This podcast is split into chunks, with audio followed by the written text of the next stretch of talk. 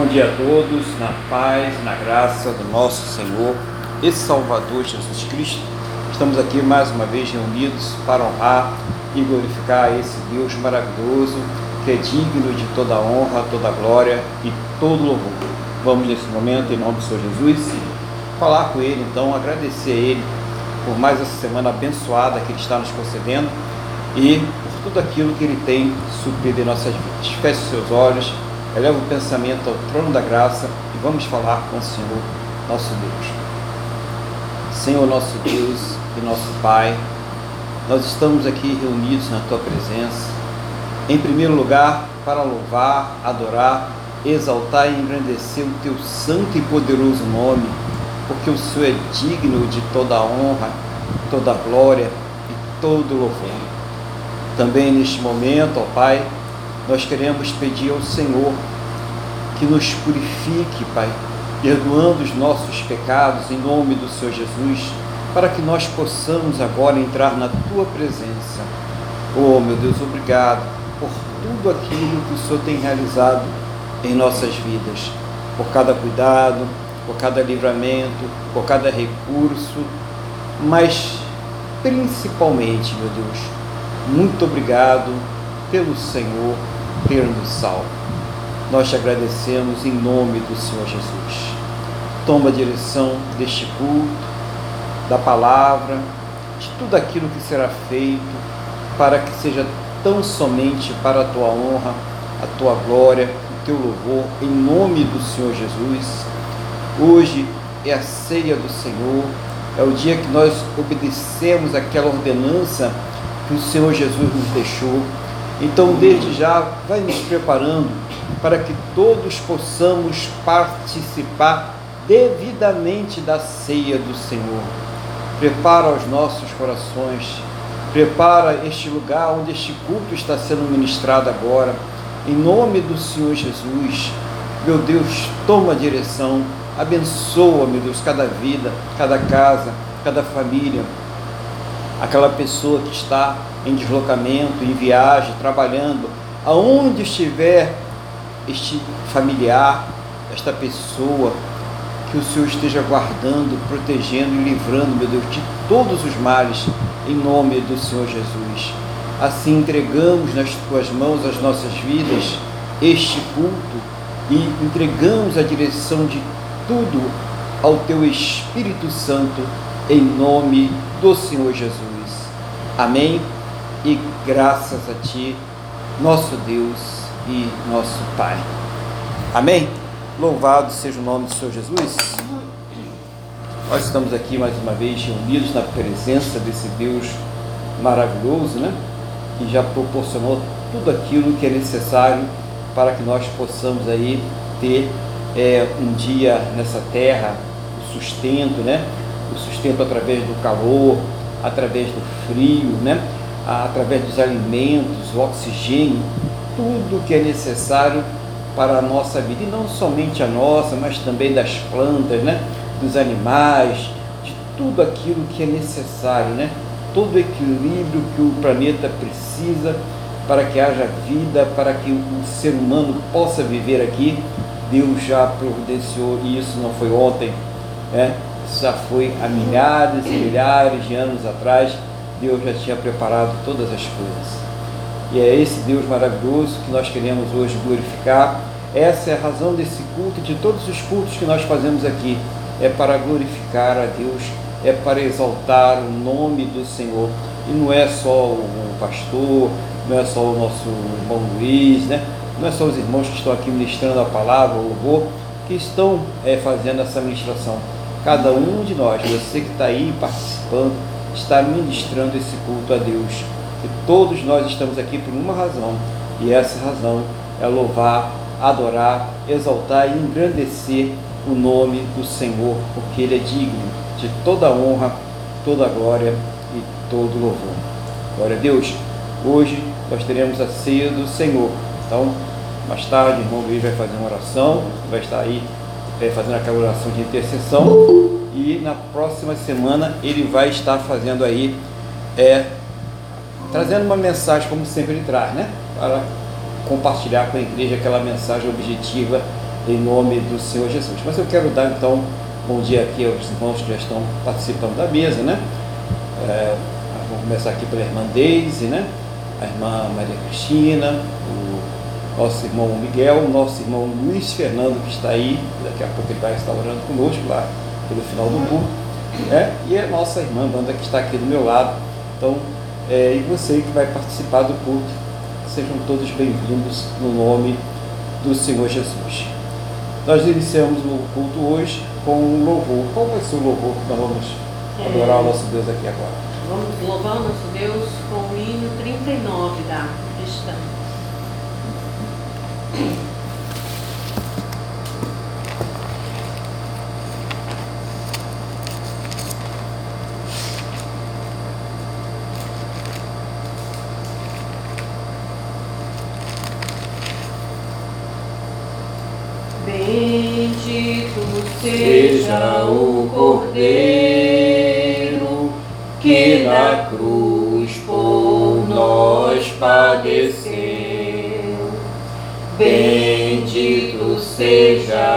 Seu sangue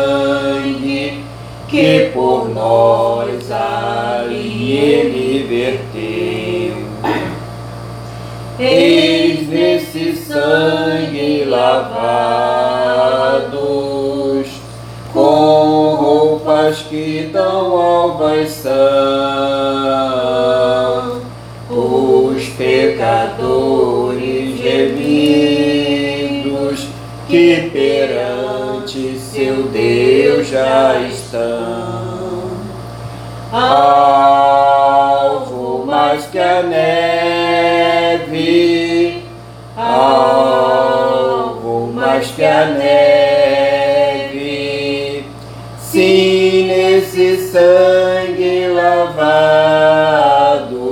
mais alvo que a neve serei.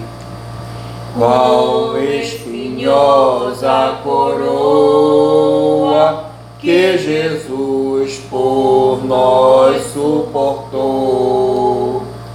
Oh, quão profundas as chagas que nos provam quanto Ele amou. Eis nessas chagas pureza para o maior pecador, mais alvo que a neve, o teu sangue nos torna Senhor.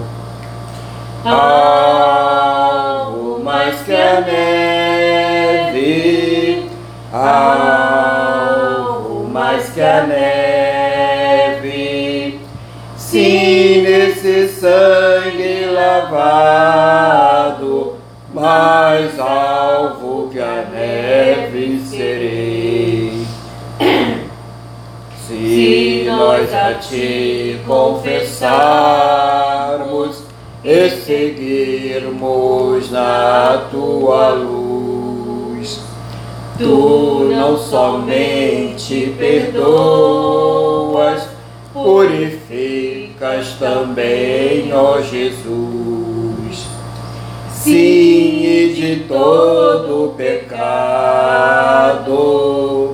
que maravilha de amor,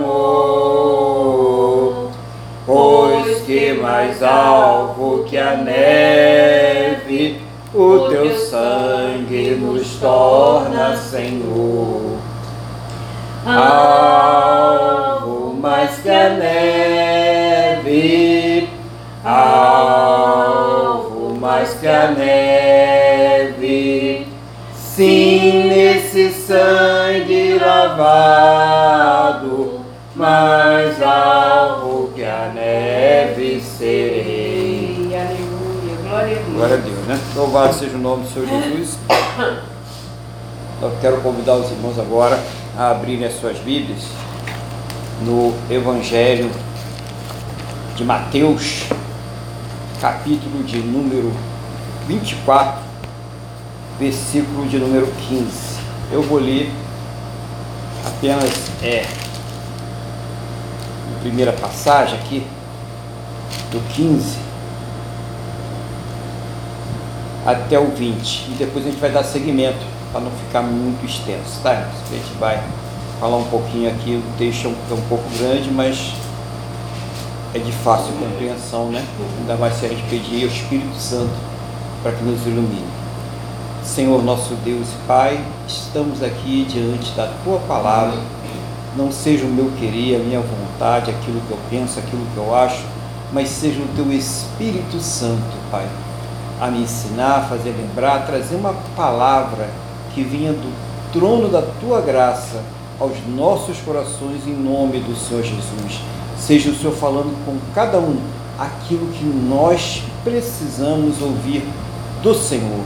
E abre, ó Deus, os nossos entendimentos para que nós possamos compreender a tua palavra em nome do Senhor Jesus. Amém? E graças a ti, nosso Deus e nosso Pai. Então diz assim a palavra do Senhor. Quando, pois, virdes o abominável da desolação de que falou o profeta Daniel, no lugar, quem lê, entenda, então os que estiverem na Judéia, fujam para os montes. Quem estiver sobre o erado, não desça a tirar de casa alguma coisa. Quem estiver no campo, não volte atrás para buscar a sua capa Ai das que estiverem grávidas e das que amamentarem naquele dia. Orai para que a vossa fuga não se dê no inverno, nem no sábado. Então, o Senhor Jesus está falando aqui é sobre a grande, né, tribulação, sobre os eventos finais desta terra. Né? Então, essa semana nós tivemos aí uma questão, né? Entre duas pessoas aí famosas, como aí são é, de, denominadas, né? É, por aqueles que dominam a, a mídia desse mundo, dessa terra, em que uma falou que o apocalipse estava para acontecer aí em um determinado prazo, 5, 10 anos, e que a outra disse que ia dar uma macetada no Apocalipse, né? Então, tudo errado, né? É, a única coisa de boa que se resultou disso aí é que começou-se a discutir o Apocalipse de uma forma geral. Né? Gente que não estava ouvindo sobre o Apocalipse começou a querer saber que negócio é esse, né? O que está acontecendo? E é bom a gente saber que realmente o Apocalipse é uma coisa real e que o homem não tem poder de interferir, macetar ou fazer qualquer outra coisa com isso aí, porque ele já está previsto por Deus, é uma decisão tomada por Deus e é uma decisão irrevogável para o bem da humanidade, não é para o mal, mas é para o bem, para aqueles que serão salvos, para aqueles que se converterem. Então é bom a gente entender. Então a gente vai ver nessa passagem é, como Deus ele fala. Eu pedi a Deus que desse uma inspiração, né? E essa inspiração ela veio através do Evangelho, o próprio Senhor Jesus falando aqui, ele fala também no Apocalipse, né? Mas aqui ele está falando quando ele está aqui na terra, né? em forma humana, né? Então ele fala, não naquela nova forma né, que a gente vai ter depois, mas na forma corruptível e tal. E ele explica né, também sobre esses eventos finais. É importante a igreja lembrar disso e pregar sobre isso, ter urgência sobre isso, porque realmente nós não sabemos, né? Nós não sabemos, pode ser antes do final desse culto, quem sabe, né? Pode acontecer, né? Embora tenham alguns sinais, algumas coisas que ainda precisam é, ser cumpridas. Elas ainda não foram cumpridas e elas precisam ser cumpridas para que a profecia ela seja toda é, realizada, né? Então, nós paramos aqui no 20, né?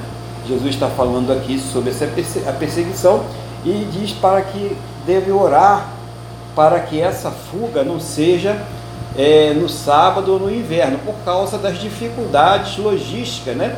A pessoa vai sair correndo, né? É, fugindo e ela não vai ter é, onde comprar, ela não vai ter aonde recorrer, ter recursos, então vai ser mais difícil ainda. Então Ele fala para orar por essa situação, para que ela não se dê nesse dia. E por que isso? Aí no 21 ele explica: porque nesse tempo haverá grande tribulação, como desde o princípio do mundo até agora não tem havido e nem haverá jamais. Irmãos, isso aqui é muito sério, né? Que alguns irmãos aí, alguns estudiosos, eles estavam querendo colocar isso aí apenas como aquela profanação do templo, né, que houve no período entre os testamentos, ou é, como a, aquela destruição que houve após é, de Jerusalém, né, do templo, o ataque lá nos anos 70 lá por parte de Roma, né? Mas Jesus ele deixa bem claro nesse texto, né, como nunca houve jamais. Ou seja, vai ser a pior tribulação. E ali, se você for levar para Jerusalém, no, nos anos 70, né? É, aquela ali só foi uma local, só foi, foi terrível, mas somente para o povo de Israel, somente para Jerusalém. Né? E também a outra lá que aconteceu no período entre os testamentos, onde foi profanado o templo, também foi uma coisa bem localizada. Jesus está falando de um evento mundial envolvendo toda a terra. Isso vai ser a grande tribulação você pegar um livro de Apocalipse, né, pedir a Deus inspiração para ler um livro de Apocalipse, você vai ver que é um evento mundial, uma série de coisas irão acontecer, como vai ser a dominação neste mundo, como vão dominar a forma da pessoa ter acesso ao alimento, aos bens materiais, tudo será controlado por um sistema que será dominado pelo homem da iniquidade, o anticristo. Então, tudo isso que nós estamos vendo aí, essa perseguição à igreja, que já vem de longo tempo e agora vem se acirrando, inclusive no nosso próprio país, ela já é uma preparação para que o anticristo ele possa exercer essa dominação, né? essa quebra de valores, inversão de valores, né? toda a injustiça que a gente vê por aí, tudo isso já é uma preparação à violência, né? o aumento da iniquidade. Jesus ele fala sobre tudo isso. Esse capítulo são três capítulos, né, irmãos? Então a gente eh, escolheu bastante versículos aqui hoje para falar, mas na verdade são três capítulos de Jesus falando sobre isso. Então a gente está procurando aqui só sintonizar nesse evento final aqui para que nós possamos entender. Eu recomendo aos irmãos que estudem o Evangelho, leiam o livro de Apocalipse e também esses capítulos aqui que são importantíssimos para a gente entender o que vai acontecer aqui na humanidade. E ele diz assim: porque nesse tempo haverá grande tribulação. Então ele fala que nesse tempo haverá grande tribulação, como desde o princípio do mundo até agora não tem havido e nem haverá jamais. Não tivesse aqueles dias sido abreviados, ninguém seria salvo, mas por causa dos escolhidos, tais dias serão abreviados. Então, é, aqui a gente está vendo né, que por causa do povo de Deus, né, é, os dias ali eles serão obrigados. Não quer dizer que não vai ser os três anos e meio que estão previstos, conforme Daniel e Apocalipse, para a grande tribulação. Nós teremos três anos e meio de uma pequena tribulação, de uma tribulação que é a preparação né, do governo do anticristo, e depois nós teremos três anos e meio de uma tribulação intensa que será a grande tribulação. Então, isso aí é uma coisa que Deus vai aliviar por questão dos salvos, para que as pessoas possam se salvar, porque senão toda a humanidade ela seria é, destruída. Olha o amor de Deus aí, né? A gente tem que ver quando a gente fala de apocalipse, de petição, de inferno, né? Nós não estamos falando para que as pessoas vão para lá, não. A gente está falando para que as pessoas saiam de lá, para que as pessoas não entrem lá, para que as pessoas sejam salvas. Ninguém prega para que a pessoa vá para o inferno, ninguém é maluco aqui. Ninguém está querendo que ninguém vá descer lá para o inferno. Mas a gente precisa pregar e avisar que o inferno existe, é real, e que quem não receber Jesus Cristo como Senhor e Salvador da sua vida, quem não se submeter a Deus, vai para lá. Então é preciso pregar, tem que falar, tem que abrir a boca, pregar e falar mesmo, né? Temos aqui, graças a Deus, na internet que tem muita coisa ruins, mas tem isso de bom. Esse vídeo aqui ele pode chegar em todo mundo, ter acesso, todo mundo, não só esse, né? vários outros, mas é uma forma de alcançar mais rápido as pessoas. Né? Como a gente começou falando ali, a, aquela questão da, das duas celebridades, né? que é, tiveram aquele bate-boca ali, é, pouco proveitoso né? na, na parte é, espiritual e teológica, mas que levantou a questão do apocalipse, né? que as pessoas, que negócio é esse de apocalipse, né? Estamos aqui vendo um pouquinho, um pouquinho, né, do que é isso aí. Então, se alguém vos disser, eis aqui o Cristo, ou ele ali, não acrediteis, porque surgirão falsos cristos e falsos profetas, operando grandes sinais e prodígios para enganar, se possível, os próprios eleitos. Então, irmãos, a intensidade do engano, né, da, do falso profeta, é, das pessoas que vão usar o evangelho para se beneficiar, né, para ganhar né, dinheiro, né, para enriquecer, ou mesmo para exercer o domínio sobre as pessoas, vai ser muito grande. E olha, com sinais e prodígios, ou seja, vai ter cura, vai ter milagre, né? vai ter mendigo virando magnata. Então, hum, vocês não estão vendo nada disso acontecer, né? Mas está acontecendo. Isso para quê? Deus permite a operação do erro para aqueles que recusaram a sua palavra e recusaram a sua salvação. Por isso que o crente, que o cristão, ele não deve se basear por estas coisas. Você não deve se basear pelas coisa, pelos sinais miraculosos, pelo sobrenatural, porque o inimigo também pode fazer isso. E Deus permite que ele faça, para que as pessoas que não estão seguindo a sua palavra, para que as pessoas que não estão sendo fiéis a Ele, através do Senhor Jesus, elas caiam no engano. E ninguém consegue ser fiel ao Senhor Jesus se não está observando os mandamentos dele.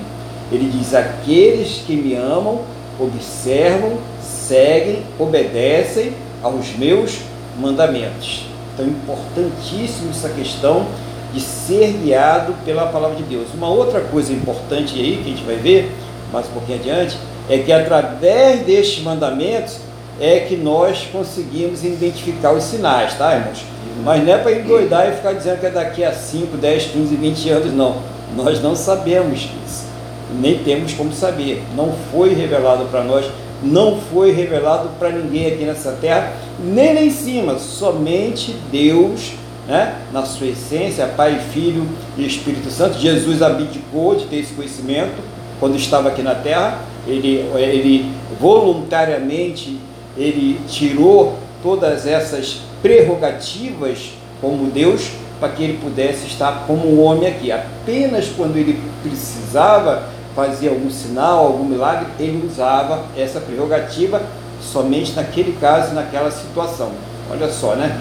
Uma coisa é maravilhosa. Então ele falou, somente o Pai sabe, porque naquele momento ele estava é, voluntariamente abrindo mão das suas prerrogativas de Deus. E hoje continua. A gente vê no Apocalipse que as pessoas perguntam quando será, né? Lá em cima no céu as pessoas perguntando quando será. Como que um comedor de arroz e feijão nessa terra pode saber, irmãos? Entenderam aí como é que é o negócio? É aí que começa o engano, né? Ah, o Apocalipse vai ser amanhã, vamos todo mundo para não sei aonde, vamos comprar não sei o quê, vamos fazer um banco, não sei quantos metros debaixo da terra. Não adianta nada disso. Aquilo que Deus determinou vai acontecer. Se você imagina o que é os elementos se derreterem, e quando estamos falando de elementos, são planetas, são estrelas, são cometas, isso é uma coisa tremenda é uma coisa que causa um efeito na Terra tremendo. Então, para a gente ver a gravidade da coisa, o que vai acontecer, é uma coisa muito intensa e muito grave. Então, a gente está, por enquanto, a gente está vendo os sinais. E sinais são, são feios, né? Os terremotos, enchentes, né? os tufões, a fome, né? a miséria, as guerras, são sinais fortes. Mas ainda, conforme o Senhor Jesus disse, não é o fim. Então, precisamos estar firmes nisso aí. Vamos ver mais um pouquinho adiante aqui?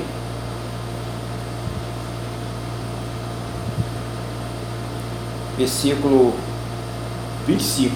Vede que vos tenho predito. Portanto, se vos disser, eis que ele está no deserto, não saeis. O ele no interior da casa, não acrediteis, porque assim como um relâmpago sai do oriente e se mostra até o ocidente, assim há de ser o fim, a vinda do Filho do Homem. Então, o que, que ele está dizendo aqui? Que quando o Senhor Jesus vier, todas as pessoas vão ter o conhecimento que ele chegou. Não vai precisar ninguém dizer, Ei, Jesus está ali, Jesus está aqui. Não, vai ser um evento mundial. Não vai ser uma coisa é, escondida, que alguém tem o um monopólio daquilo ali, que só quem conhece aquela religião, só quem conhece aquela pessoa né, pode chegar até lá. Não, irmãos. Vai ser um evento mundial que todas as pessoas vão ver, todo olho verá. Então é importante a igreja estar ciente disso, que tem muitas pessoas dizendo, já tem, é, até Jesus já tem por aí, né? Já tem um, um, tal de Henry, né? Não sei quem aí, tá? Faz um Henry muito fundo no negócio, que está aí, né? Que é o Jesus que a gente vê, né? Tá, ali não dá nem para passar, né? Mas é, as pessoas vão começar a se apresentar como o anticristo, como o Messias, mas é o anticristo. Porque quando Jesus vier, toda pessoa na terra vai ter conhecimento que Jesus ele está aqui, ele chegou aqui. Se vão gostar ou não, vai depender da decisão que ela tomou ou que ela irá tomar. Né? Muitas pessoas vão odiar. Muitas pessoas, mesmo naquele sufoco, a gente vê o Apocalipse, a gente fica assustado, né?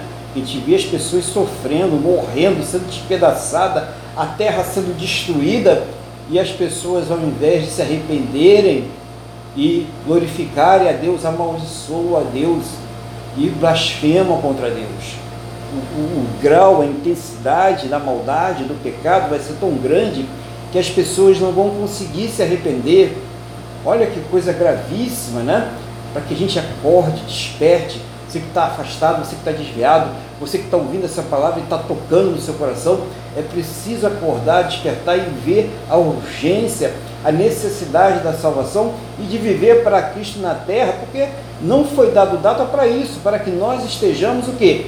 Preparados para quando ele voltar. Quando ele chegar, nós estejamos aqui preparados para que o nosso rei, o nosso Senhor, ele venha nos levar, né? ele venha nos arrebatar, ou ele venha nos transformar onde gente estiver. É isso que vai acontecer quando ele chegar aqui nessa terra né? para buscar a sua igreja. Vamos falar um pouquinho mais, mais na frente sobre isso.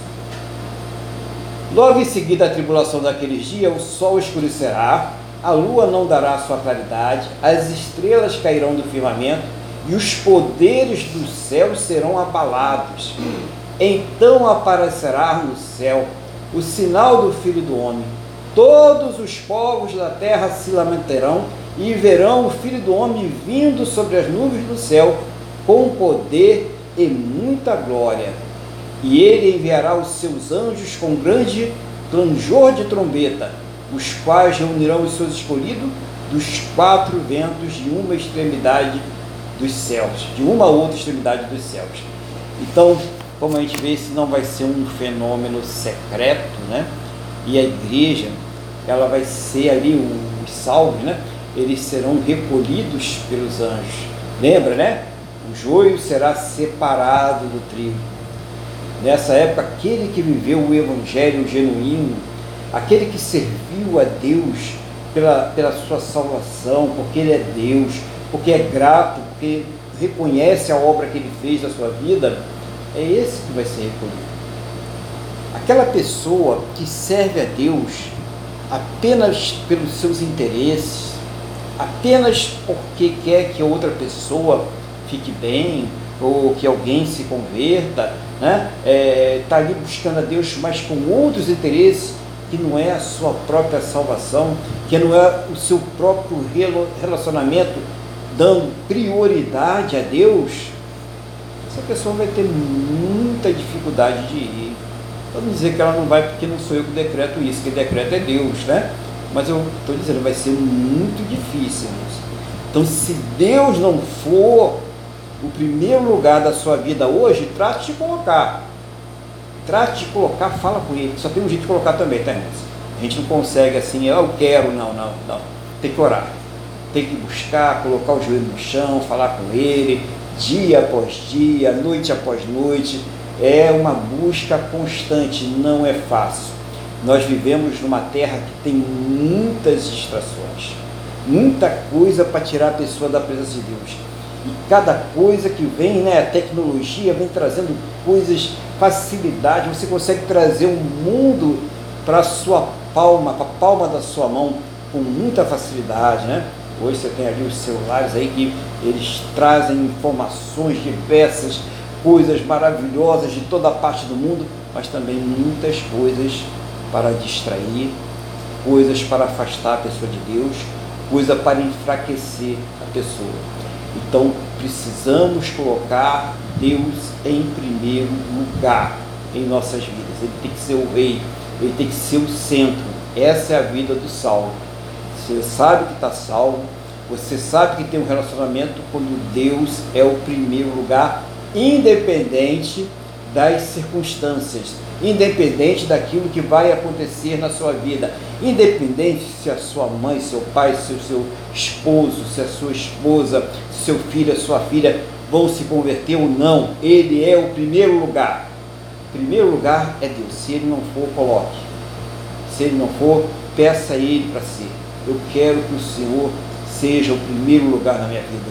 Eu não aceito outro primeiro lugar na minha vida que não seja o Senhor. Tão importante para que a gente possa passar pelo que está para vir por aí. As coisas vão cada vez mais, a gente não vai melhorar. Não quero ser aquele é, contribuir com os falsos profetas, né? Ah, vai ficar tudo bem, vai haver paz, vai ser maravilhoso, né? Vamos acertar isso e aquilo outro aí. Não vai ter nada disso, irmãos. A coisa vai apertando, apertando. Vai ter refrigério, sim, né? Jesus vai cuidar da gente até o final. Ele falou que nunca vai deixar a gente, que nunca vai nos abandonar. Mas a gente vai ver as coisas apertando. Pessoas já estão sendo presas por serem cristãs. Pessoas já estão sendo presas pela sua fé, por motivações erradas, né? Usando motivações erradas, forjando coisas para levarem pessoas à prisão apenas pela sua fé. Então precisamos estar preparados. Isso acontece no mundo todo. Não estou falando um caso específico, não. Estou falando genericamente em toda a terra. A perseguição ela vai crescendo, né? Você pode aí receber até um processo por ser cristão em determinados lugares, ou ser preso, ou mesmo ser executado, como tem acontecido aí nessa terra. Então é preciso que a gente desperte, né? E acorde e veja o que está acontecendo ao redor, né? E peça força a Deus. Uma pessoa que estiver é, seduzida por esse mundo, ela vai muito fácil ceder. Quando chegar a hora, coloca a marca da besta, senão você não vai ter mais acesso ao seu celular, você não vai ter mais acesso à internet, você não vai poder comprar, né? você não vai poder vender, você não vai ter mais acesso a essas coisas. Ela falar, não, é, eu quero ter acesso. Né? Então a pessoa vai tranquilamente ceder e colocar ali a marca da besta, que a gente não sabe o que é também, né? Mas não é nada bom, né? Que é a palavra de Deus diz todos aqueles que receberem a marca da besta já tem lá uma cadeira reservada lá no inferno, já vai sentar lá no inferno. Então, não é uma coisa muito boa de se receber. É preciso então a gente buscar Deus para evitar isso aí. Vamos continuar aqui na palavra? Aí Jesus ele fala assim: é, a parábola da figueira. Aprendei, pois, a parábola da figueira. Quando seus ramos se renovam e as folhas brotam, sabeis que está próximo o verão. Assim também vós, quando virdes todas estas coisas, sabei que está próximo às portas. Em verdade vos digo que não passará esta geração sem que tudo isto aconteça. Então, é, Jesus ele, ele mostra é, uma coisa interessante. Alguns, alguns é, teólogos, né, alguns estudiosos, irmãos aí que, que é, estudam com mais profundidade a palavra de Deus, falam que a figueira representa a nação é, de Israel. E quando é que essa figueira começou a ficar brotar, né, a ficar ali, é, a aparecer, ser reconstituída? quando a nação de Israel ela foi restaurada. Tá? Lá por volta de 1948, né? Por aí, Israel foi retomado como Estado.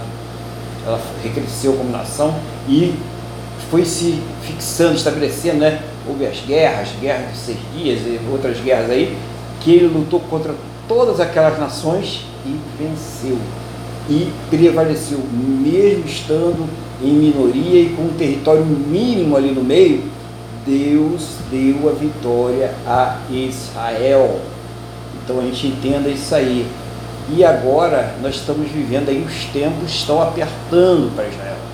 Porque cada vez mais eles estão sendo atacados, né? eles sofreram um ataque terrível aí no, no final do ano passado aí, e estão numa guerra que vai se prolongando, e a gente vê nações aí se voltando contra Israel, né? várias nações né? se voltando contra Israel, e a tendência realmente é quando o anticristo vier, Israel ficar completamente isolada. Né? Vai ter um acordo aí, e a gente vai ver mais adiante que esse acordo vai ser quebrado né? e vai ter um ataque para Israel. Então, a figueira que está aí é Israel. Né? A outra coisa que é preciso que aconteça é que seja reconstruído o templo. O templo de Israel precisa ser reconstruído, porque a abominação vai se sentar lá no templo e colocar uma imagem e exigir o que? Adoração. E isso que vai ser a grande abominação que vai acontecer. Está para acontecer. Está previsto que vai acontecer. A gente não sabe quando, né? Só Deus, só o Senhor Jesus, só o Espírito Santo de Deus é que tem isso para nós. Nós não sabemos. Então nós devemos estar preparados. Inclusive nós não sabemos quando vai ser o arrebatamento. Uns dizem que vai ser antes, uns dizem que vai ser no meio, outros dizem que vai ser depois. Então como a gente não sabe qual é o segredo, irmãos?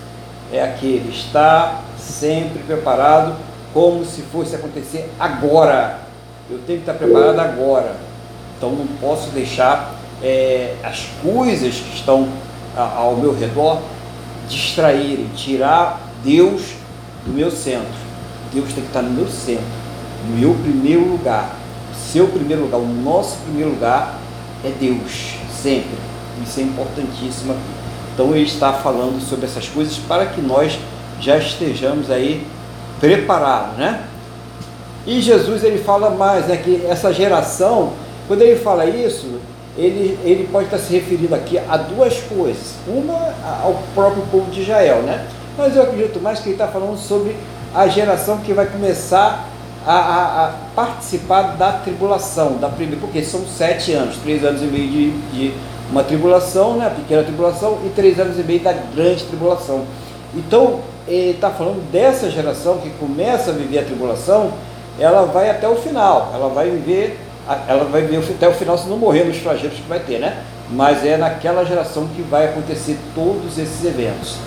E aí Jesus ele fala uma coisa interessante para todos nós que servimos ao Senhor Jesus, servimos a Deus e para aqueles que não servem também, para todo mundo, né? Passará o céu e a terra, porém as minhas palavras não passarão. Se você não sabe, não inventa. Se você não conhece a Deus, não afronte.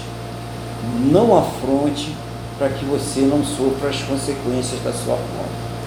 Às vezes as coisas não acontecem pela misericórdia de Deus. Você imagina aquele negócio daquele tamanho balançando e não tinha mais nenhuma gravidade que segurasse, depois ele voltou para o lugar. Isso tem um nome, chama-se misericórdia de Deus. Era para ter acontecido uma tragédia, mas Deus, pela sua misericórdia, ele não permitiu. Não afronte a Deus. Não, não, não fale aquilo que você não sabe, aquilo que você não conhece, né? porque Ele é poderoso, Ele pode todas as coisas. Ele é onipresente, onisciente e onipotente. Mas graças a Deus que esse Deus ele é também misericordioso. Mas isso não significa que ele não vai cumprir a sua palavra no final. Hoje nós temos aí um advogado, Jesus Cristo.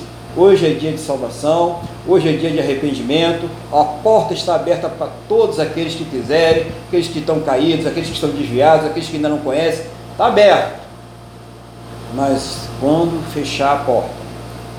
E ela fecha de duas maneiras: ou quando Jesus voltar, ou quando a pessoa ir à direção da próxima vida.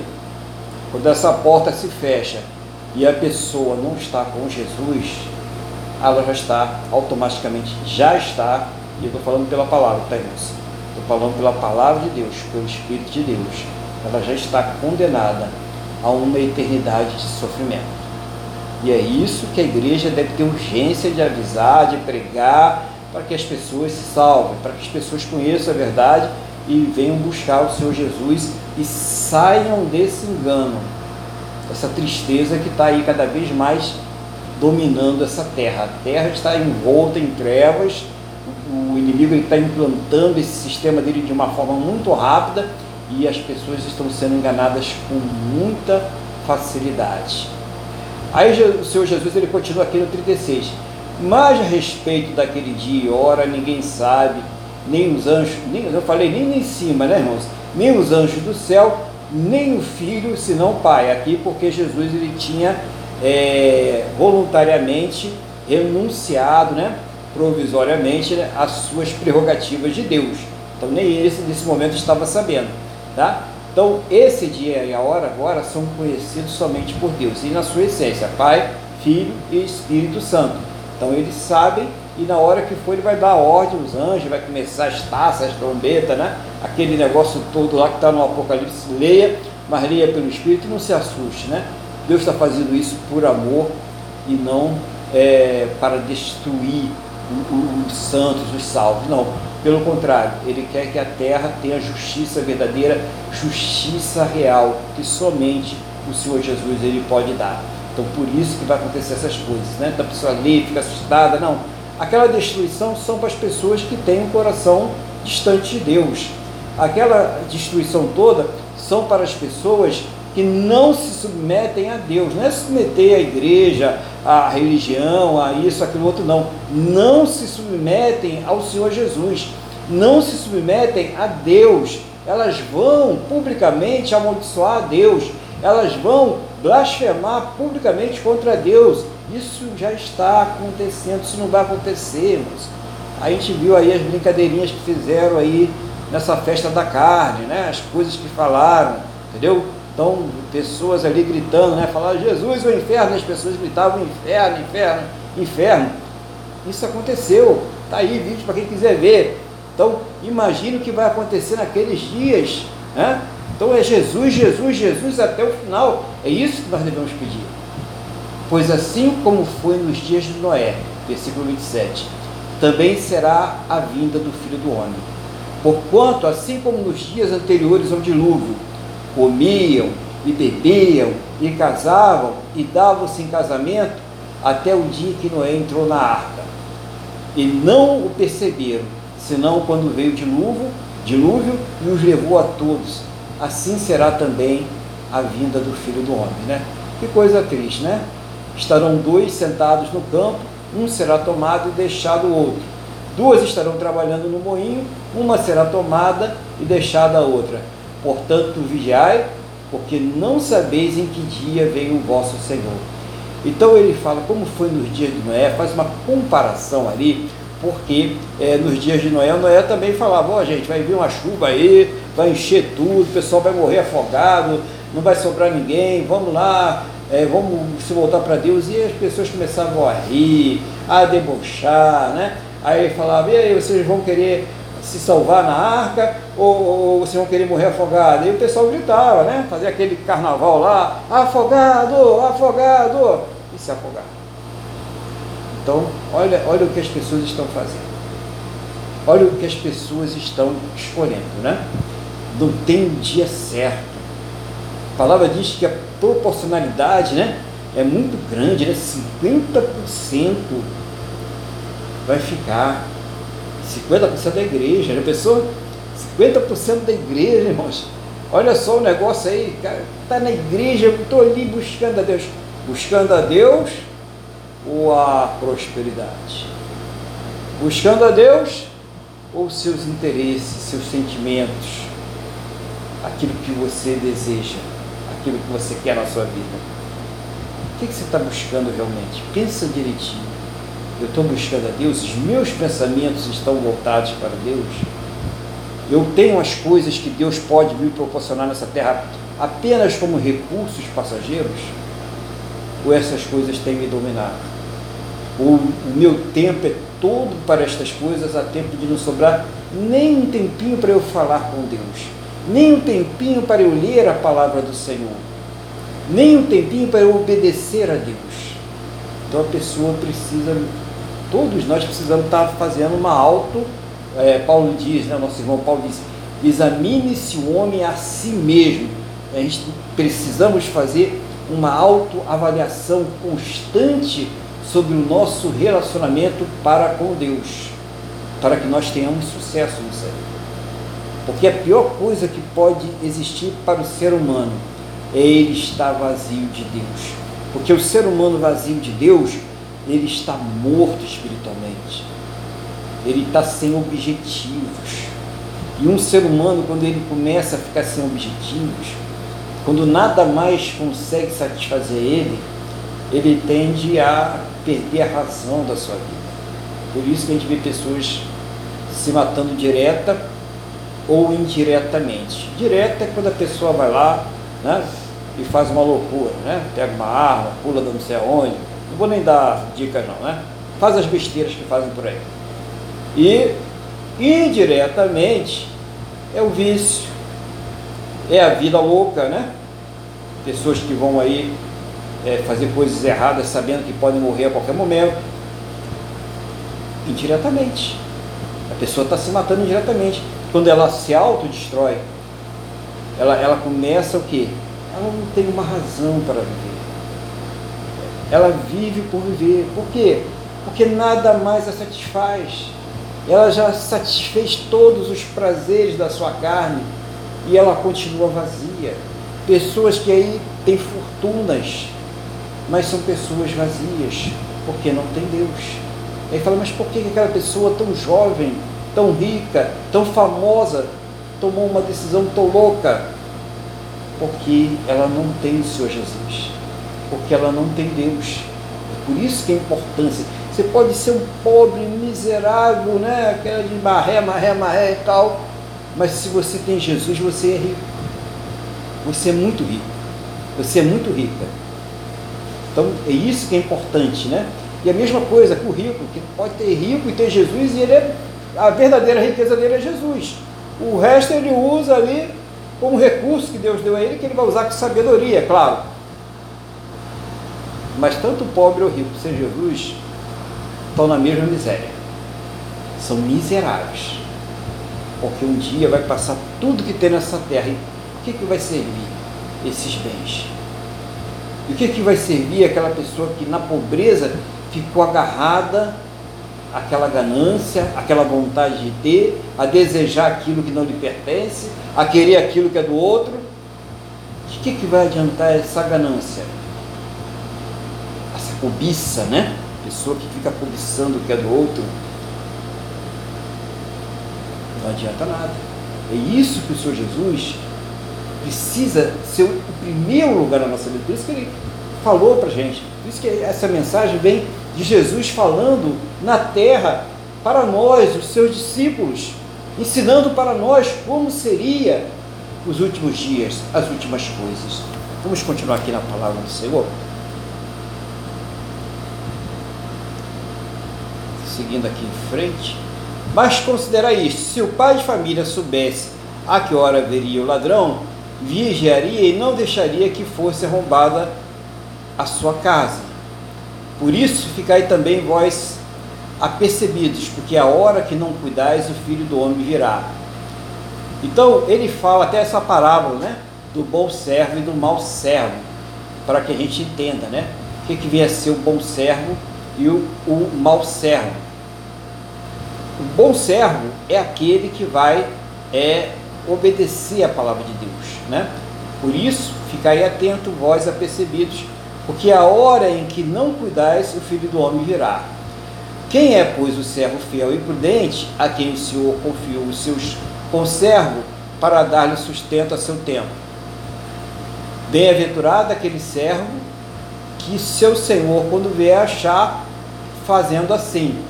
Em verdade vos digo que lhe confiará todos os seus bens. Mas se aquele servo, sendo mau, disser consigo mesmo, meu senhor demora-se, e passar a espancar os seus companheiros, e comer e beber com ébrios, virá o senhor daquele servo em dia que não o espera, em hora que não sabe, castigo-lá, lançando-lhe a sorte com os hipócritas, e, aí, e ali haverá choro e ranger de dente. Para a gente finalizar essa passagem, foi uma passagem realmente longa, né? Mas necessária, até sabe, muito necessário mesmo. É, bom servo é aquele que se mantém fiel até o final. A palavra de Deus é bem clara. Aquele que perseverar até o fim, isso significa que tem gente que não vai perseverar, a gente precisa ser inteligente. A gente não tem que seguir doutrina de homens, não, a gente tem que seguir a palavra de Deus, tá, irmãos? A gente tem que ser inteligente. Se é perseverar até o fim, é porque tem gente que não vai até o fim. Tem gente que vai ficar pelo caminho. Se guarda a tua coroa para que não tome o que tens, é porque tem gente que vai perder coroa. A gente precisa entender essas coisas. Então, perseverar até o fim significa perseverar hoje, agora, nesse instante. Em todo momento nós devemos estar na presença de Deus. Em todo momento nós devemos estar buscando conserto, buscando agradar a Deus. Será que o que eu estou fazendo agrada a Deus? Como eu estou vivendo, como eu estou pensando? É assim que nós vamos viver. Esse é o bom servo que cuida da sua vida espiritual. A sua casa, onde você habita, é o seu corpo. Quando Jesus chegar e ele vê esse corpo Será que ele está cuidado para servir o Senhor Jesus? Ou ele está aí é, servindo as coisas desse mundo? O egoísmo, né? Todo mundo querendo aparecer, é likes, é comentários, é cliques, é não sei, seguidores, né? É influência disso, influência daquilo, aquilo tudo, né? Uma vaidade exacerbada, né? Pessoas morrendo aí por não cuidarem daquilo que vão fazer com o seu corpo, e entrega o seu corpo a qualquer um, na ânsia de ficar mais bonito, de ficar né, mais é, elegante e tal. Tudo isso, a vaidade. Tudo isso, o, o egoísmo, a preocupação só com eu, esse egocentrismo que vem dominando a humanidade, que começou lá no Éden. Se você comer do fruto da árvore do conhecimento, você será como Deus. Isso vem até hoje. As pessoas desprezando, vivendo como se Deus não existisse, fazendo mal ao seu próximo, causando prejuízo aos outros, mentindo, descumprindo acordos, descumprindo contratos. E muitos se dizem de Deus, fazendo essas coisas, fazendo coisas que Deus não aprova. O cristão ele deve ser lícito em tudo aquilo que ele fizer, ele deve manter a sua palavra ao final, mesmo que ele leve prejuízo por causa disso. Mas não ao contrário, ele vai, descumpre a sua palavra e causa prejuízos injustos aos outros. Essa coisa não está certa. Então, a nossa vida, ela precisa ser amoldada à palavra de Deus. Se a pessoa realmente se converteu, tem que haver uma mudança, irmão. Não pode continuar do mesmo jeito. Irmã, se você se converteu, a sua língua precisa se converter também. Porque senão, Jesus vai chegar e aí, como é que vai ser? Como é que você vai se explicar? Cadê os olhos da sua lamparina? A lamparina vai estar apagada. Você não vai ter o que apresentar. Cadê os talentos? Cadê o fruto? É isso que é o fruto. É a maneira como nós vivemos. É a maneira que nós estamos aqui. Não, eu não vou fazer isso porque eu sou um servo, uma serva do Senhor. Eu não vou por esse caminho. Eu não vou praticar estas coisas porque o meu Deus, o meu Senhor, ele não aprova. É assim que nós devemos viver nessa terra. São tempos difíceis, sim. O Apocalipse não é para que a igreja entre em desespero. Pelo contrário, é que ela esteja em estado de alerta, porque a volta do nosso Senhor, o nosso Rei, ela está declarada. Não tem data, não tem dia certo. É 5, 10, 15, 50, não sei. Só Deus sabe. Se é agora, né? Se é hoje, Deus sabe. O que importa é que nós, igreja do Senhor Jesus, estejamos prontos para isso. Que Deus ele tenha aí é, abençoado a sua vida com esta palavra, que ela traga para você aí é, força, vontade, desejo de estar na presença de Deus e de levar outras pessoas à presença do Senhor, não pela força nem pela violência, né? mas pelo Espírito. É pelo Espírito, é orar, é colocar diante de Deus, que a gente vê a obra está feita. Não é força nem não adianta, ninguém vai pela força. E se a pessoa for para te agradar, é difícil ela ficar. Ela tem que ser convencida pelo Espírito Santo. Somente o Espírito Santo de Deus tem um poder para convencer a pessoa da salvação, do seu pecado, da necessidade de salvação, do juízo. Somente o Espírito Santo. Então, fique nessa, nessa palavra. Busque a Deus, primeiro por si próprio, colocando Ele em primeiro lugar da sua vida. E veja a urgência e a, a, necessidade né, de se pregar a salvação. Fale, em tempo e fora de tempo. É o Senhor Jesus que vai fazer a obra, o Espírito Santo de Deus que vai fazer a obra. Bom, eu vou submeter então agora essa palavra ao nosso irmão Luiz, para que ele faça aí os comentários, aquilo que Deus estiver colocando no seu coração, em nome do Senhor Jesus.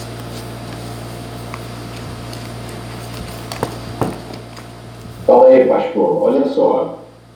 Vamos lá. É, eu tenho muita dificuldade com, com Apocalipse, mas eu só vou realçar é, duas coisas que estão no versículo 35, que fala assim, passará o céu e a terra, porque, porém, as minhas palavras não passarão. Isso é muito importante. O segundo ponto, pois assim como foi nos dias de Noé, também será a vida do Filho do Homem. Né? Aí ele fala que casou.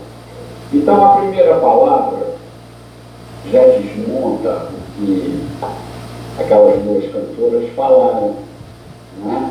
E uma falou assim, ah, daqui a 5 ou 10 anos. Ninguém sabe. Daqui a 5 ou 10 anos pode acontecer muita coisa, ela não, não acertou nada, ela não disse nada.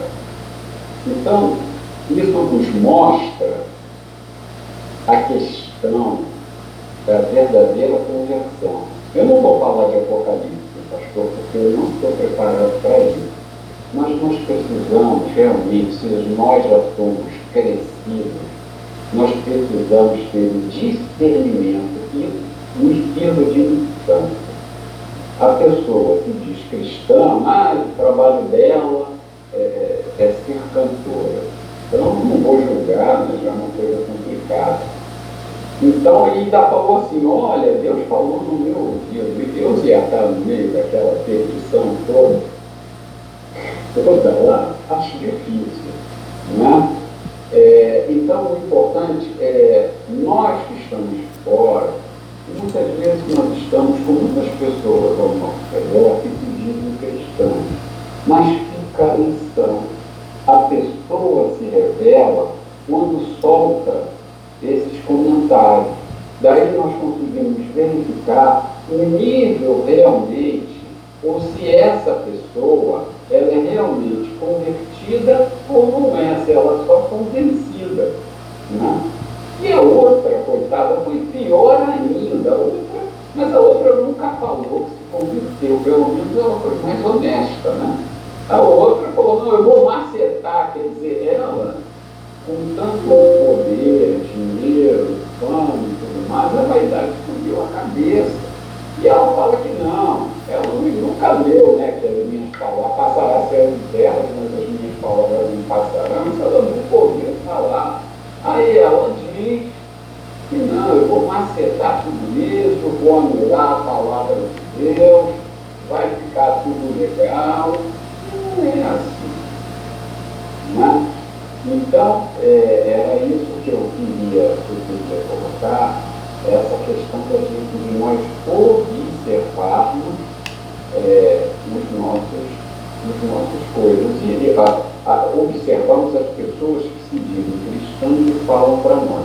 E a outra, e para finalizar, essa parábola do certo. Até lá, nós não sabemos o que vai acontecer. Até lá, nós temos que viver segundo a palavra de Deus. É, e primeiro vai ser primeiro, vai vir no céu, e já vai levar aquilo, e depois ele volta. Eu não sei, eu, isso eu não sei, sinceramente eu tenho muitas dúvidas, existem correntes de pensamento, mas a verdade é que nós temos, seja lá o que for, nós temos que continuar firmes. Me fala aqui também, em 22, mas por causa dos escolhidos, está escrito, serão abreviados. Então, a receita é essa, viver o aperfeiçoamento em constante arrependimento. Essa é a vida do cristão. Precisa que aqui nós somos como peregrinos em terras estranhas. Pastor, era isso que eu tinha a realçar. Eu agradeço a Deus pela sua vida. Uma palavra Espírito que particularmente me deixa intranquilo, que eu não consigo dominar.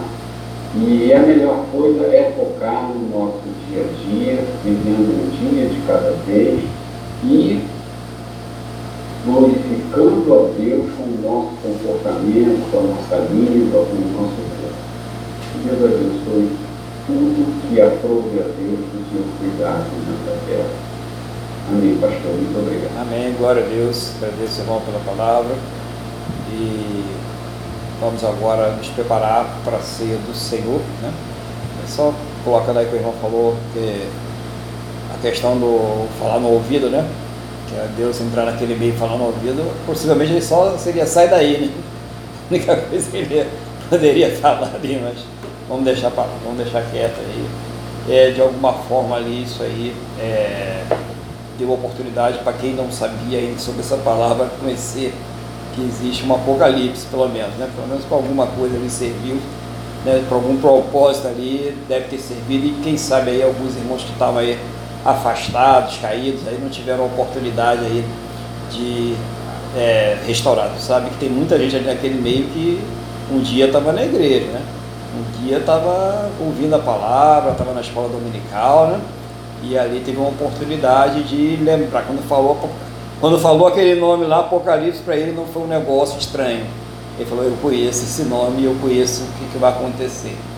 Glória a Deus, né? que não vai acontecer para o nosso mal, é para o nosso bem, tá, irmãos? Sempre que você pensar nisso, pense é para o seu bem. É o amor de Deus atuando para o nosso bem e não para o nosso mal, tá bom? Nós vamos agora participar da ceia do Senhor, tá?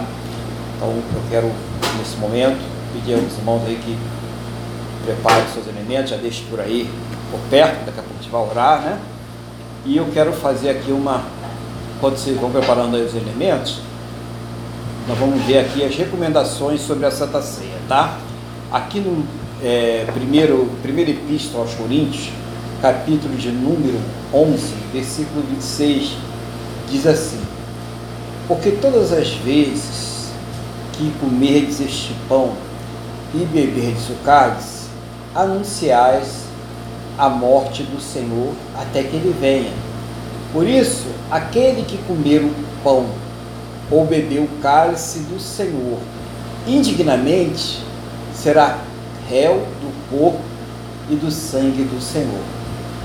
Examine-se, pois, o homem a si mesmo, e assim coma do pão e beba do cálice. Pois quem come e bebe sem discernir o corpo, come e bebe juízo para si. Louvado seja o nome do Senhor Jesus, né? Então, a Santa Ceia é necessário que aquele que vai participar, ele primeiro saiba discernir o corpo e o sangue do Senhor Jesus. Que é o corpo, que significa aquele sofrimento, tudo aquilo que ele passou na cruz pelos nossos pecados. É o corpo de Cristo. E o sangue de Cristo, ele representa a nova aliança, a aliança perfeita, a aliança que tem o poder de não só cobrir, mas retirar os nossos pecados e nos reconciliar com Deus e nos santificar, nos separar para Deus, fazendo uma reconciliação, uma restauração para com Deus, nos torna justo. É como aquela pessoa que recebeu uma condenação, uma prisão perpétua, ou mesmo uma pena de morte. E chegou alguém lá e falou: Ó, oh, você não precisa mais cumprir a sua pena, essa prisão perpétua ou essa pena de morte, porque alguém cumpriu para você a sua pena. Alguém pagou por você a sua pena. Você agora é justo. Não tem mais nenhuma acusação contra você, nenhuma condenação há para você mais. Pode sair. Você é uma pessoa livre agora. Entendeu o que, que Jesus fez? Nós estávamos condenados. A nossa pena era a morte eterna, separação eterna de Deus, sofrimento eterno. Mas veio o Senhor Jesus e pagou o preço por nós. E agora nós estamos reconciliados para com Deus. Não tem mais nenhuma condenação. Não tem nenhuma condenação para aquele que está é, em Cristo Jesus. Vou passar a palavra para o nosso irmão Luiz, ele quer falar alguma coisa, né? E a gente dá continuidade. Pastor, eu vou falar uma coisa, mas eu coloco para a sua, para a sua, suas correções que for necessário.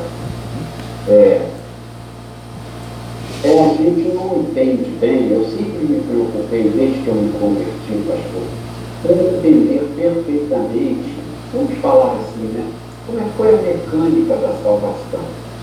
Né? E quando nós, e nós às vezes lemos a, a, palavra de Deus e nós não entendemos. Eu, há muito tempo atrás eu estava no culto da minha igreja e um pastor, um, um pastor falou assim, Deus nos enxerga e nos tem.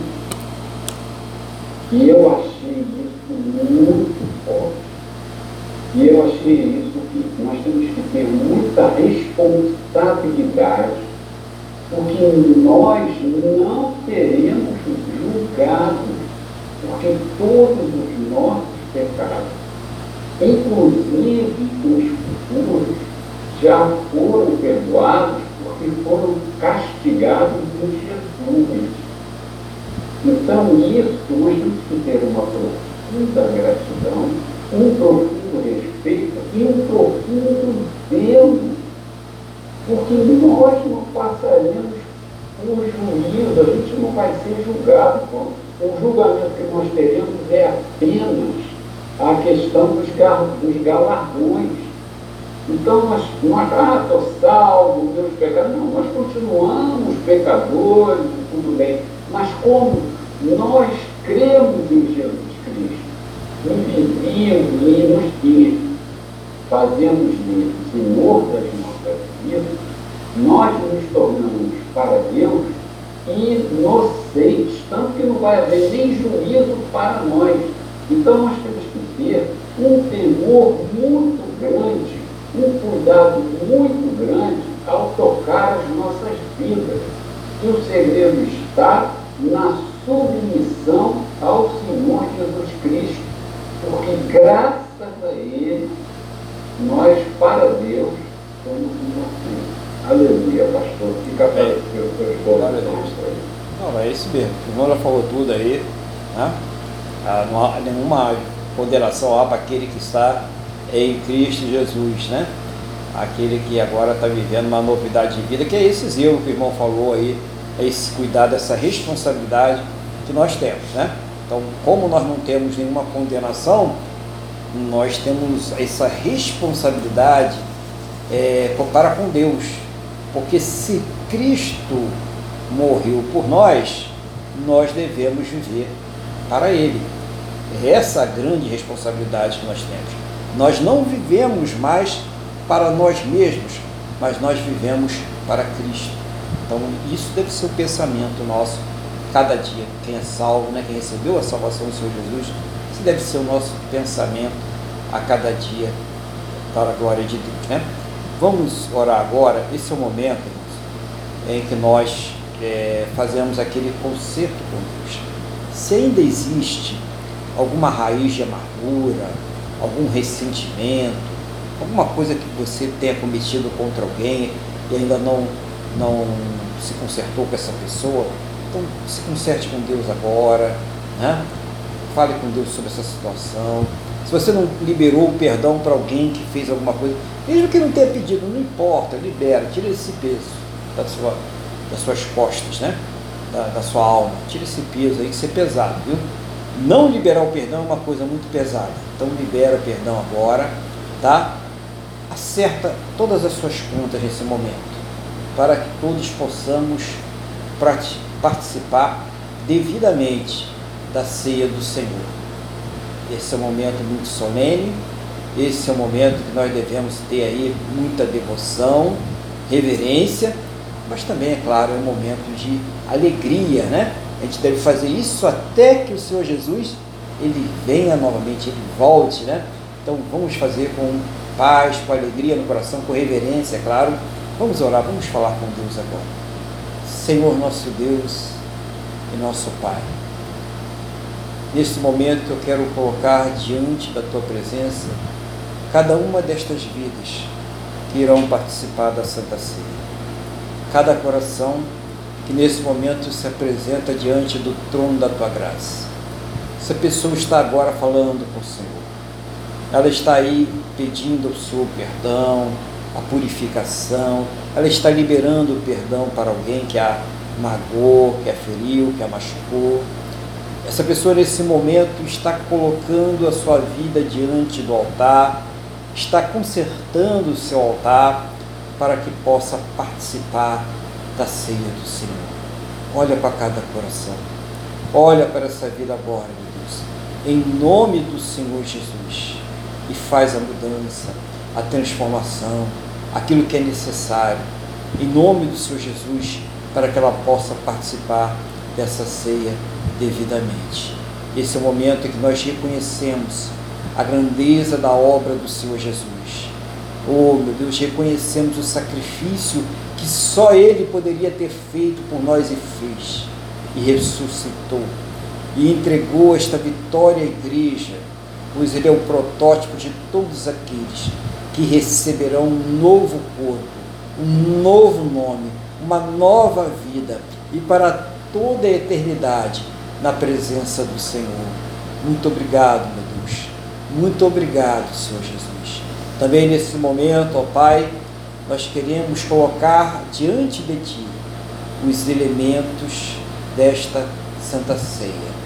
Pai, aqui está o pão e o suco de uva, que representa aqui o corpo e o sangue do Senhor Jesus. Essa pessoa está apresentando aí no local em que ela está ministrando o culto ao Senhor. Meu Deus, consagra esses elementos para que possamos participar em memória do Senhor Jesus, obedecendo, respeitando esta ordenança que Ele nos deixou. Oh, meu Deus, que não seja apenas um ato natural de comer o pão e beber o suco de uva, mas seja também um ato de reverência, de amor, de devoção, Pai, a esse Deus maravilhoso ao nosso Senhor Jesus. Oh, meu Deus, em nome do Senhor Jesus, assim nós consagramos a Ti os elementos desta Santa Ceia. Seja o Senhor derramado Teu Espírito, Teu poder, ah, meu Deus, a nos encher da Tua presença santa e maravilhosa, em nome do Senhor Jesus. E toda honra, toda glória e todo louvor sejam para Ti, hoje e sempre em nome do Senhor Jesus. Amém? E graças a Ti, nosso Deus e nosso Pai. Amém? Louvado seja o nome do Senhor Jesus. Nós agora iremos participar da ceia do Senhor Né? E você pega aí o pão, né? recebe aí o, o corpo de Cristo.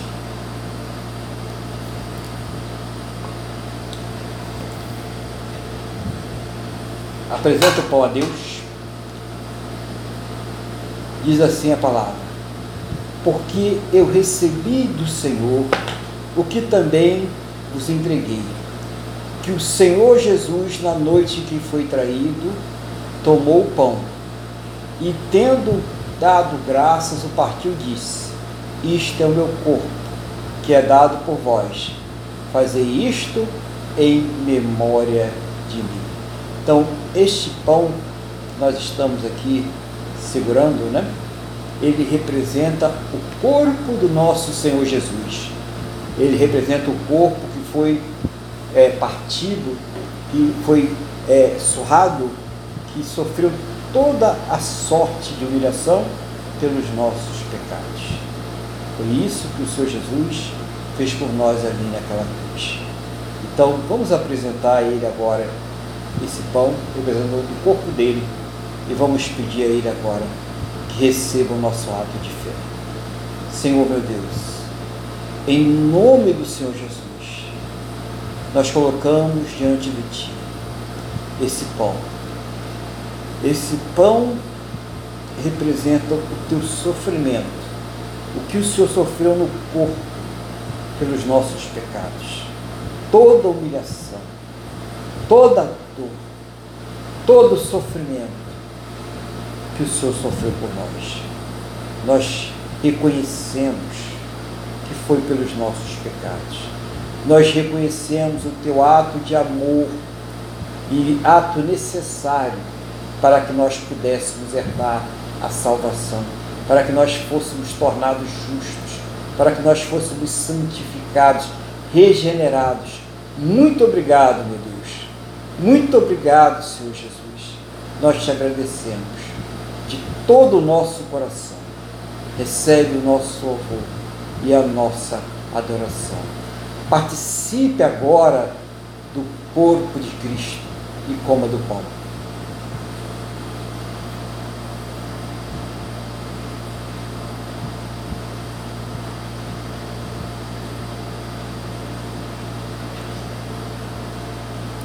Aleluia, Senhor.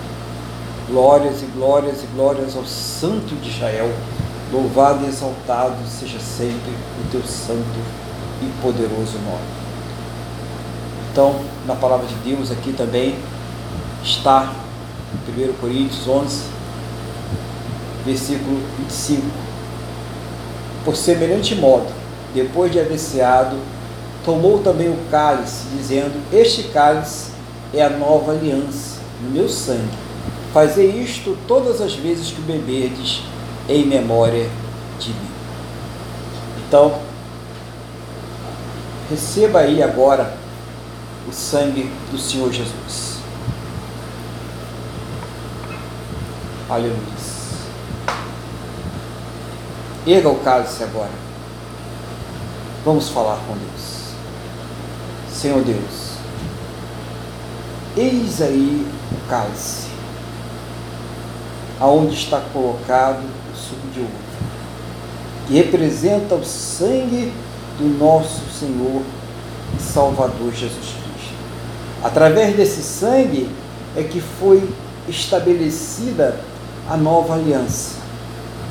Uma aliança perfeita, porque ela não só cobre momentaneamente o pecado até que outro sacrifício seja feito, mas um sacrifício que foi feito uma vez só por todos os nossos pecados, passados, presentes e futuros, para que mais nenhuma condenação aconteça para aquele que está em Cristo Jesus.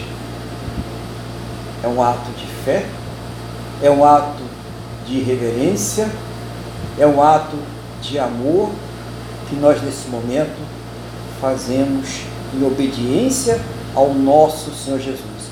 E o faremos até que Ele torne esta terra.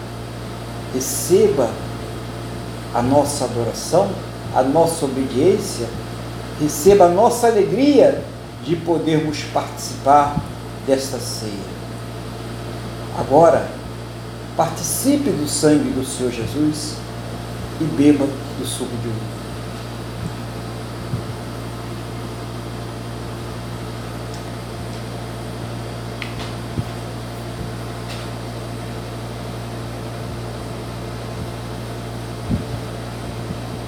Senhor, muito obrigado por mais uma vez nós podermos participar da ceia do Senhor. Nós não sabemos o dia que o Senhor vai voltar, mas os nossos corações clamam: ora, vem, Senhor Jesus. Nós ansiamos pela Sua volta, nós ansiamos pela vida eterna, por estar na Tua presença por toda a eternidade. Nós também pedimos ao Senhor que muitos ainda que não estão na igreja, e a igreja espiritual, a igreja invisível, cujo cabeça é o Senhor Jesus, venham também, Deus, se convertam e venham se juntar a nós. Nós clamamos por estas vidas, nós clamamos por estas almas, em nome do Senhor Jesus. Muito obrigado, Senhor, por tudo. Nós te agradecemos em nome do Senhor Jesus. Amém? E graças a Ti, nosso Deus e nosso Pai. Amém? Vamos louvar o Senhor? Vamos louvar o nosso Deus com o hino 301.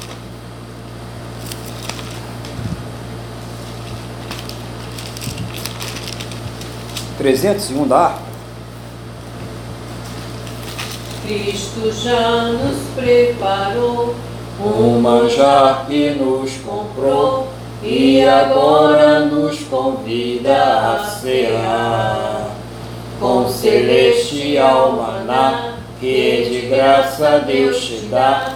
Vem faminto tua alma saciar. Vem cear, o mestre chama, vem cear. Mesmo hoje tu te podes saciar.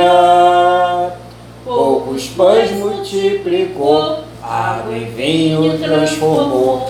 Vem faminto a Jesus, vem cear.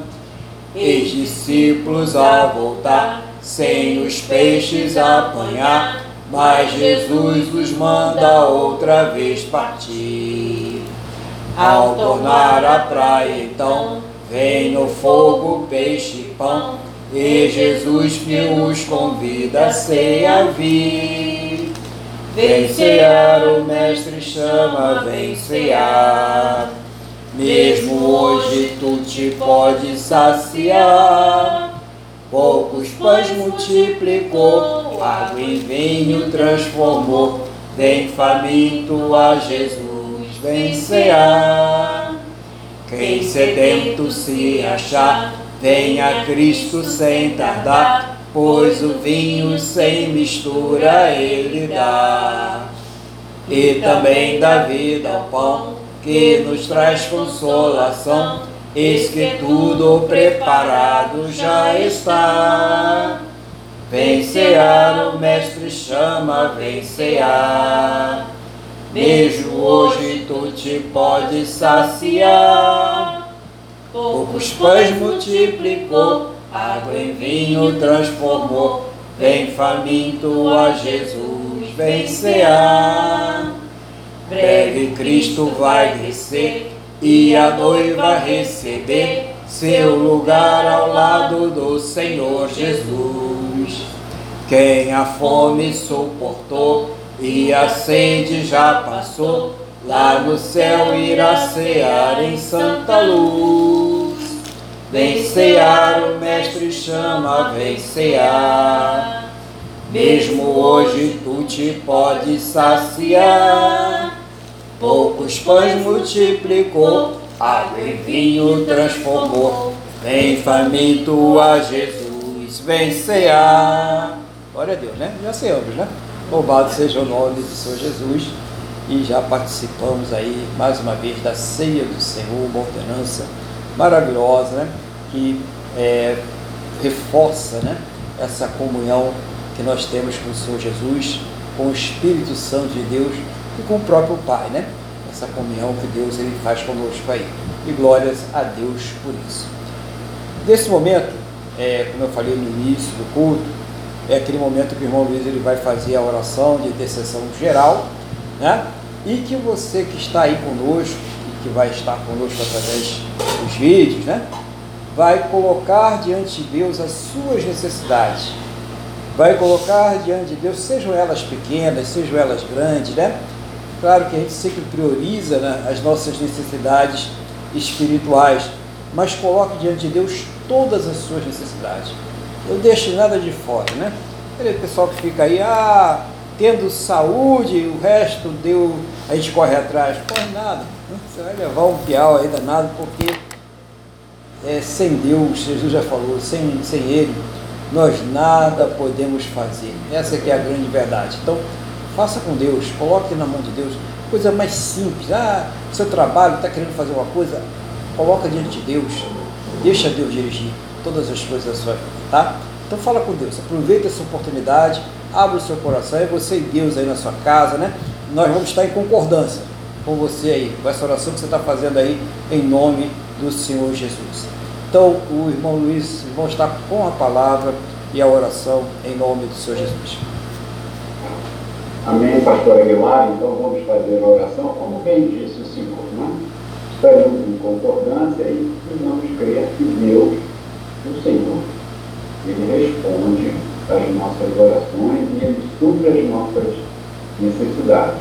Só lembrando que muitas vezes é, nós pensamos que não, não, não é, Deus não está nos respondendo, mas às vezes existem questões de pecado, existem questões que não é o momento de você viver aquela bênção. É, existem questões que aquela bênção não vai ser bênção para você, você pode estar pedindo de forma equivocada, isso já aconteceu comigo várias vezes. Mas o que interessa é estar sempre colocando diante de Deus todas as nossas aflições, as nossas necessidades, porque minimamente é? o apóstolo Paulo falou que a paz que supera todo o entendimento vai guardar os nossos corações. E com isso, com paz, poderemos aguardar confiantes a, a manifestação do Senhor. Amém? Então vamos fazer oração.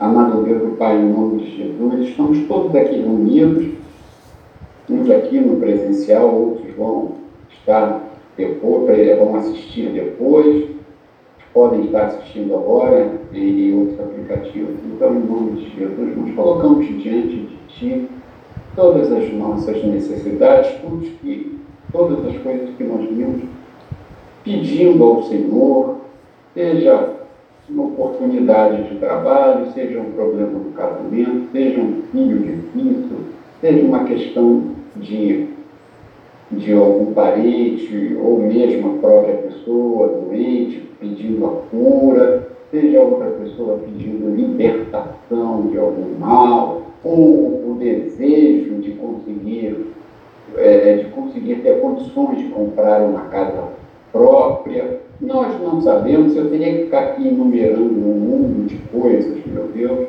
mas o Senhor, tu sabes, e o Senhor é o nosso Jeová Jireh, o Deus que supre todas as necessidades. E te damos graças pela graça, porque só pela graça nós somos salvos. Só nisso, saber que teremos a eternidade contigo, só isso já seria uma grande coisa, só isso já nos nos levaria a não ter que te pedir mais nada, mas pela tua misericórdia. O Senhor é o Deus de amor e que cuida de nós. Então, em nome de Jesus, seja o Senhor a, a saciar todas as nossas necessidades, a nos, a nos trazer respostas e a nos avisar: olha, isso não, isso sim, olha o seu pecado, fala conosco. Seja o Senhor conosco abençoar as nossas vidas, a trazer as respostas. Seja o Senhor a nos orientar através do seu Espírito Santo, meu Pai. Seja o Senhor a nos fortalecer.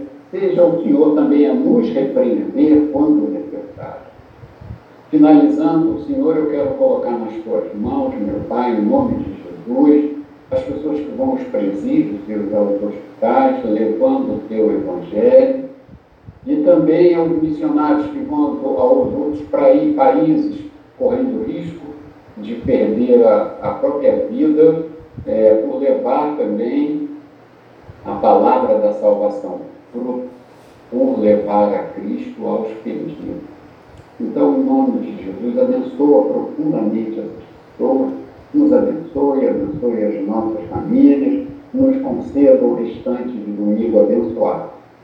Por fim, eu coloco o nosso querido Brasil em tuas mãos, e tu sabes que o Brasil está se deteriorando, que a perseguição contra nós cada vez aumenta mais.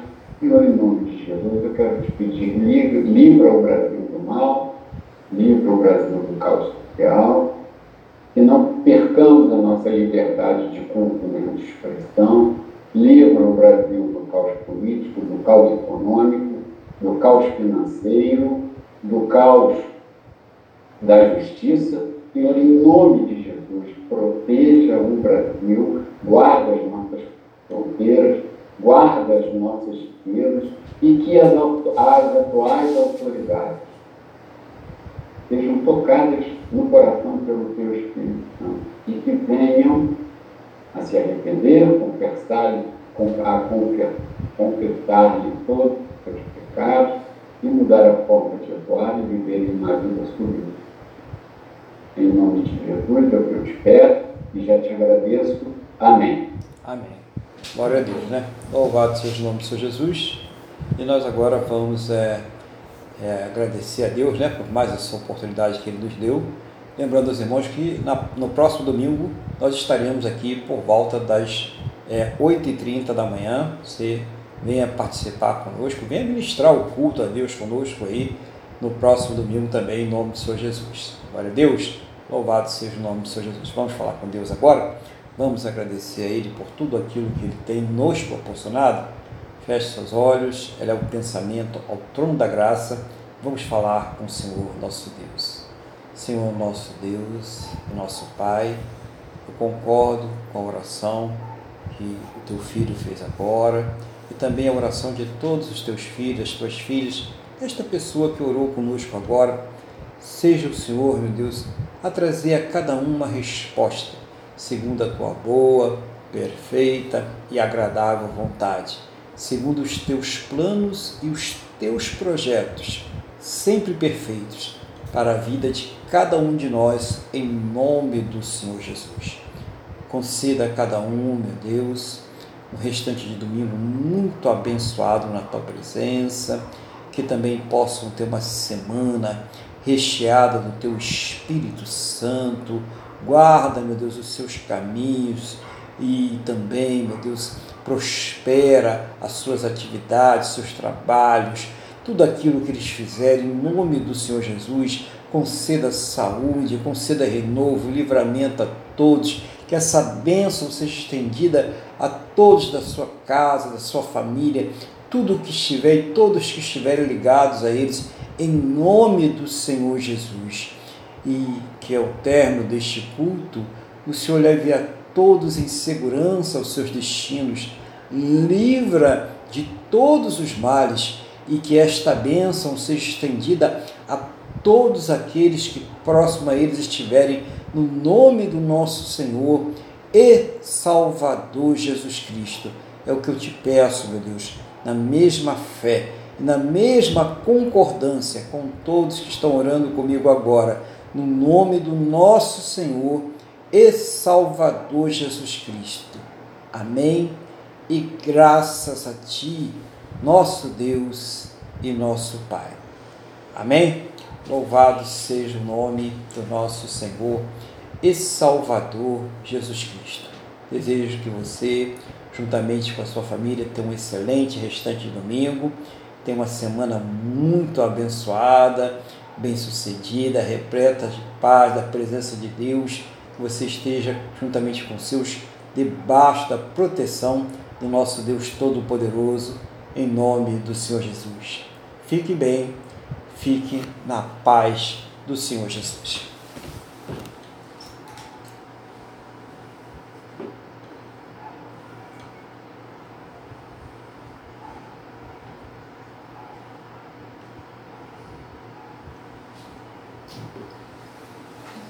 Bom domingo aí, pastor Isaac. Bom domingo, Luiz. Bom domingo. Ok, bom domingo. Fica na paz do Senhor Jesus, irmão. Amém. Paz. Pastor, deixa eu ir lá ligar o ventilador de perto.